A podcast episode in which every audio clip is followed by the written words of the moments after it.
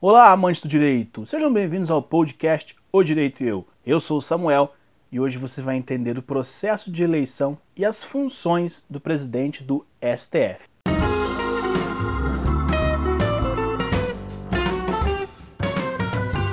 Este episódio aqui fará parte de vários episódios que serão lançados aleatoriamente aqui no podcast, em que eu falarei sobre cargos, empregos, funções, etc. de nossa República Federativa, sejam eles públicos ou privados, e que tenham alguma relação com a área jurídica ou que façam parte da estrutura democrática. O intuito será de conhecer melhor as atribuições destes profissionais, destes cargos, e também de despertar em vocês um possível interesse pela carreira. E eu decidi iniciar hoje pelo cargo mais alto da Suprema Corte Judicial de nosso país, que é do presidente do STF. Lógico que para chegar a ministro do STF é preciso ser indicado pelo presidente da República, mas mesmo assim é muito importante entendermos as funções a importância do presidente do STF. E por isso vai entrar aqui nessa série de podcasts em que falarei sobre cargos, empregos, funções, etc. E a função do STF em si, eu não estou falando do presidente, mas do STF, da corte, é de defender a Constituição Federal. Ela é a nossa Corte Suprema, a última instância do Poder Judiciário brasileiro. E aí, independente de como você enxergue a situação atual da Corte com seus membros, esta é a função principal e constitucional do STF.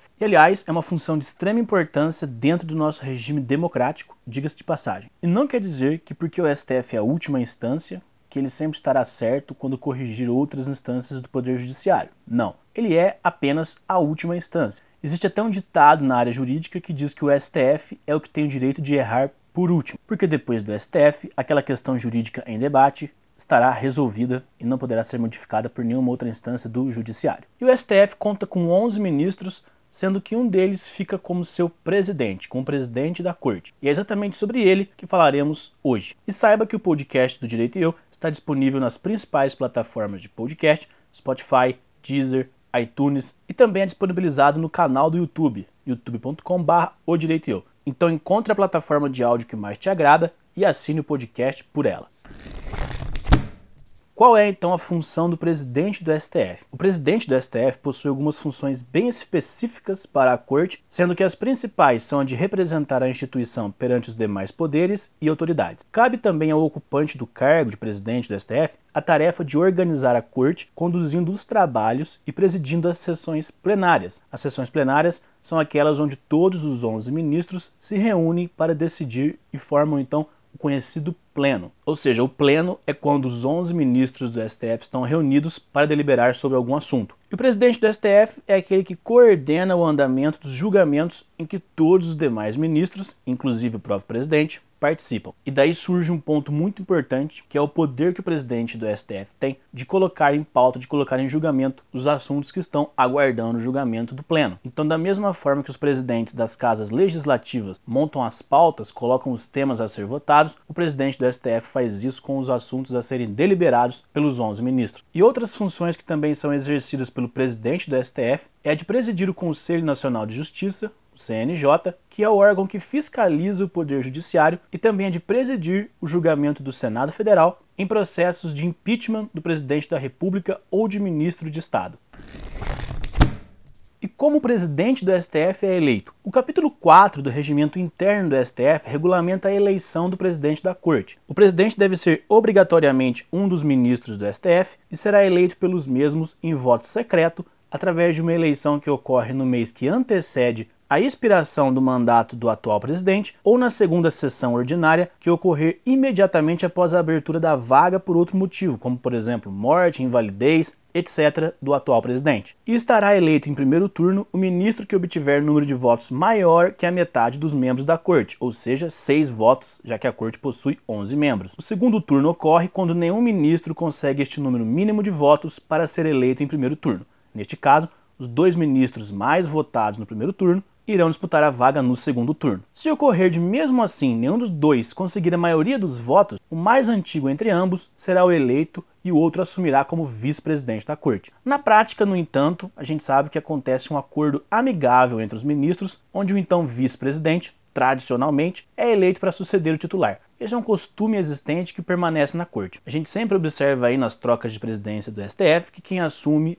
é o vice-presidente. Mas isso é aquele famoso acordo de cavalheiros. Pode ser que continue acontecendo, como pode ser que não ocorra. E o mandato de presidente do STF tem a duração de dois anos, sem possibilidade de reeleição imediata após o fim de um mandato.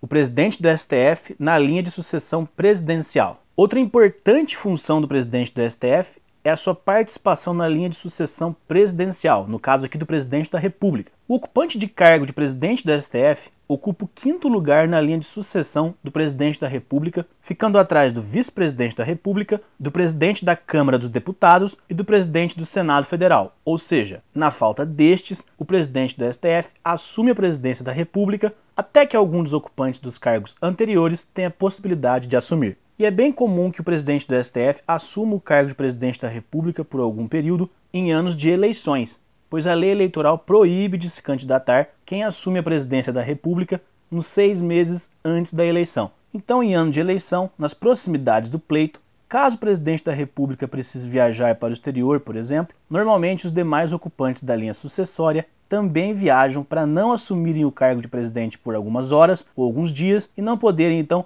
disputar como candidatos, ficando assim o ocupante do cargo de presidente do STF sendo o presidente da República neste intervalo de tempo até o retorno do presidente da República. Então observe em anos eleitorais que é muito comum o presidente precisar viajar e os outros membros da linha de sucessão também viajarem, deixando assim o presidente do STF como presidente da República, justamente para que eles não entrem na regra que proíbe a candidatura de quem assume a presidência da República nos seis meses anteriores à eleição e aí então acaba assumindo o presidente do STF.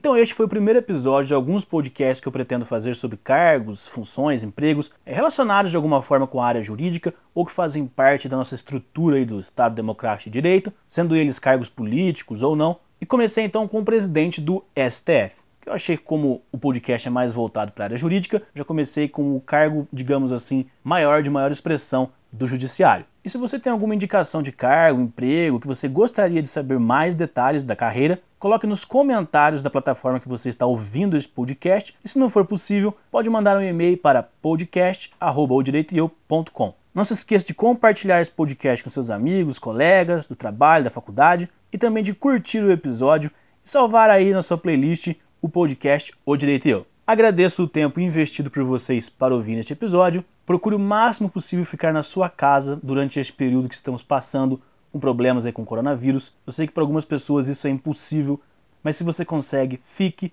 E se tiver que sair, tome todos os cuidados necessários. Todos. Aproveite aí esse tempo de isolamento social em sua casa e assista todos os vídeos lá do canal, ouça os episódios do podcast, maratona o conteúdo do Direito e Eu, que tem muita coisa boa que vai te ajudar tanto na sua carreira, como nos seus estudos e também no seu desenvolvimento pessoal. Então é isso, um abraço, fiquem em casa, tchau!